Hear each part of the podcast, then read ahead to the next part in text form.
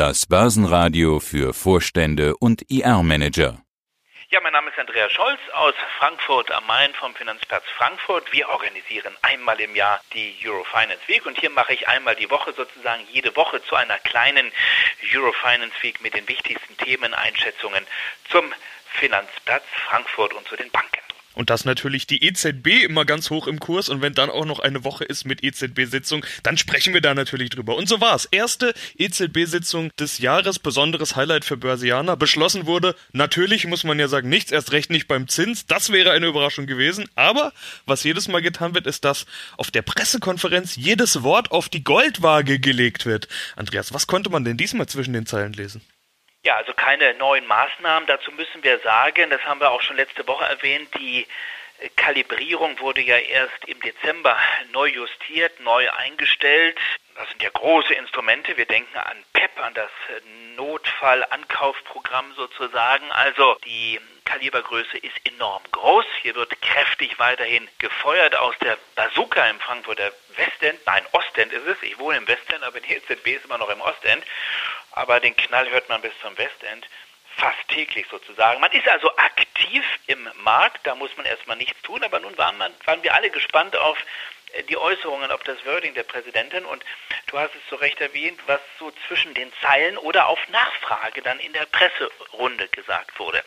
Die Präsidentin der EZB hat zwei Perspektiven, zwei Blickrichtungen. Die kurzfristige sieht nicht ganz so gut aus. Man sieht natürlich die negativen Effekte durch den Lockdown, den wir nicht nur in Deutschland haben, sondern in großen Teilen in der Eurozone. Man sieht die dämpfenden Effekte auf das Thema Wachstum. Wir müssen davon ausgehen, Sebastian, dass wir im vierten Quartal in der Eurozone ein negatives Wachstum gesehen haben oder sehen werden. Die Zahlen kommen noch und dass wir wahrscheinlich, und damit rechnet auch die EZB, auch im ersten Quartal ein negatives Wachstum haben. Also eine Schrumpfung. Und das bedeutet nach Adam Riese und Pi mal Daumen zwei Quartale in Folge negative Wachstumsentwicklung, negative BIP-Entwicklung, Double-Dip-Rezession. Also wir sind im Grunde genommen wieder mittendrin in der Rezession. Da sagen die einen in der EZB, wir müssen noch mehr tun. Andere sagen, jetzt warten wir erstmal ab. Wir haben ja viele Maßnahmen eingeleitet und dann kommen wir damit zum längerfristigen Blick durch dieses Double-Dip-Szenario durchgucken in Richtung Sommer und hoffen, dass dann also durch die verstärkten Impfungen, äh, durch ein besseres Klima, durch eine Frühjahrsbelebung alles wieder besser wird und wir wieder zurückkommen auf einen Wachstumskurs. Man kann es zusammenfassen, die EZB ist zwischen Hoffen und Bangen. Sie bleibt in Alarmbereitschaft und sie schaut vor allen Dingen auch weiterhin auf den Euro.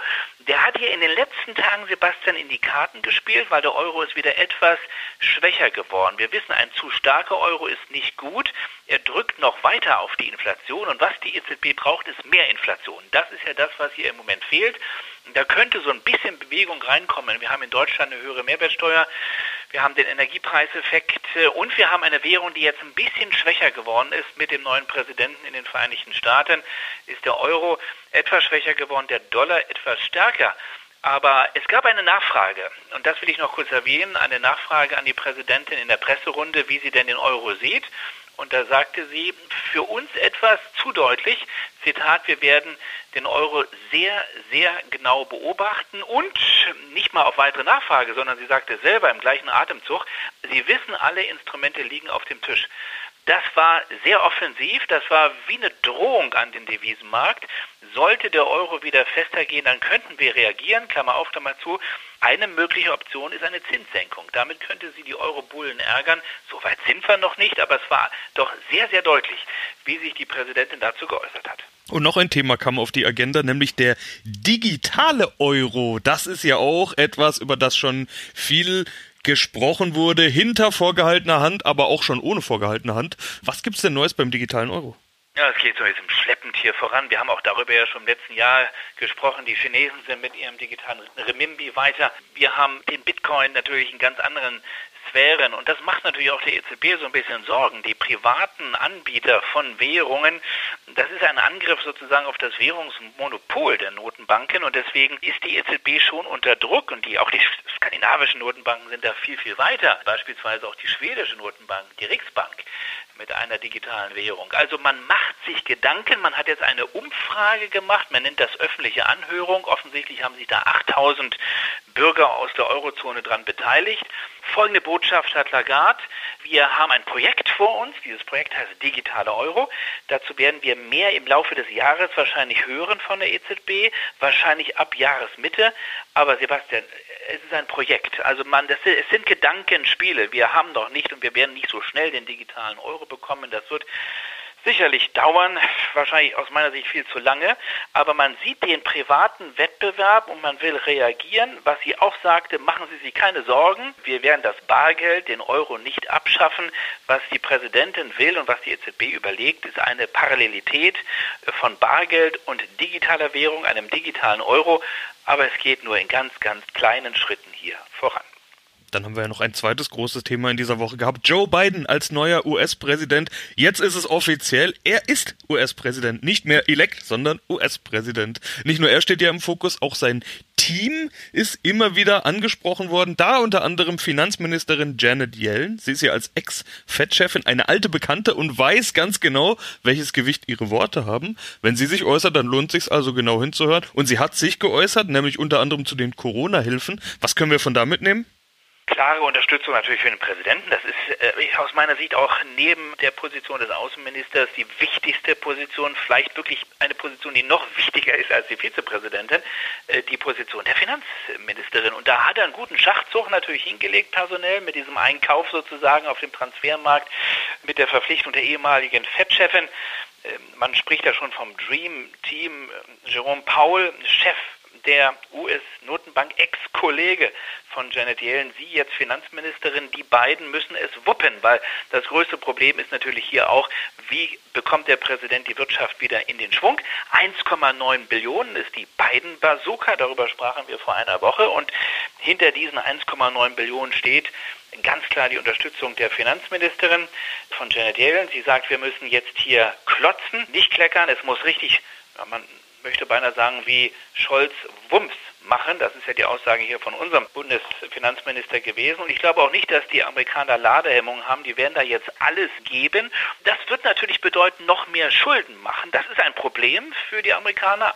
Auf der anderen Seite wiederum nicht, Sebastian, weil man sagt, das kriegen wir auch irgendwie gelöst. Also Darum kümmern wir uns später. Aber sie hat auch zwischen den Zeilen etwas gesagt, die Janet Yellen, nämlich das Thema Steuern. Was ihr ein Dorn im Auge ist offenbar, das sind die radikalen Steuersenkungen von Trump gewesen die wir ab dem Jahre 2017 erlebt haben, die Senkung der Unternehmenssteuern und die Senkung der Reichensteuern. Und ich habe die Vermutung, da will die Regierung Biden ran und da wird sich auch Janet Yellen drum kümmern, denn irgendwo muss man schauen, wie man das wieder über einen Corona-Zuschlag wieder zurückbekommt, was man da jetzt reinpumpt. Also das Thema Schulden bleibt ein Problem, aber es wird erstmal hinten angestellt. Die Rechnung wird ausgestellt werden in Form von höheren Steuern.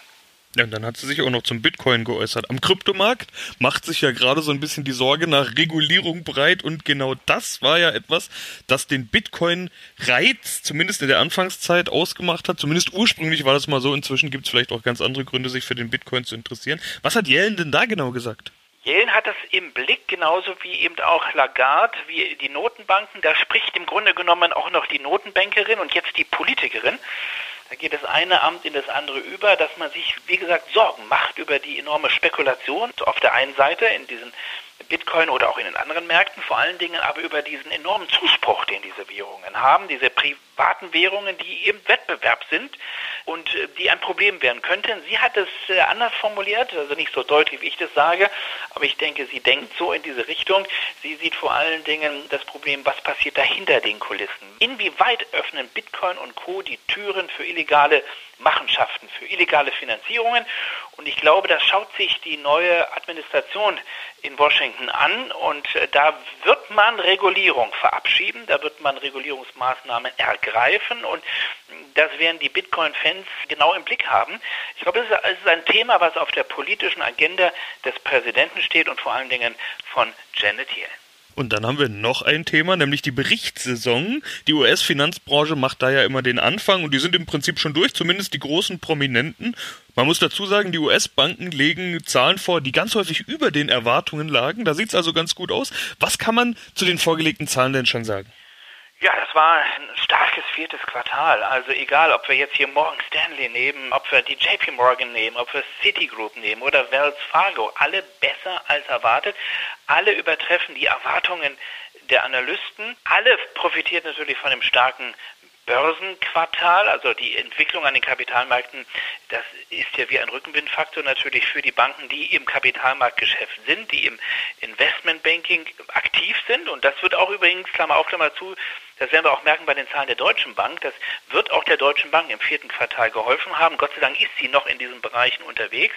Also das war die Gewinnmaschine für die US-Banken, die mit Schwungki jetzt natürlich auch in das neue Jahr gehen und die alle darauf setzen, dass eben diese 1,9 Billionen Dollar Bazooka von beiden den Märkten weiterhelfen wird und die Ergebnisse der Banken weiter positiv beeinflussen wird. Die US-Banken sind sogar so mutig, dass sie die Risikovorsorge alle deutlich äh, runtergefahren haben. Also äh, das verbessert das Ergebnis natürlich nochmal. Risikovorsorge heißt, man stellt Geld zurück, falls Kredite ausfallen und da ist man offenbar zuversichtlicher, optimistischer und setzt jetzt auf diese beiden Bazooka und ist deswegen so mutig und sagt, dann fahren wir unsere Risikovorsorge zurück. Also es sieht nach einem auch starken Auftakt aus für die Banken in das neue Jahr und dann wird es sich zeigen, ob die Kurve in diese Richtung so weitergeht oder ob es eine Korrektur gibt. Andreas Scholz, vielen Dank für deine Einschätzung. Besten Dank und viele Grüße aus Frankfurt. Tschüss. Wir machen Börse hörbar und verständlich.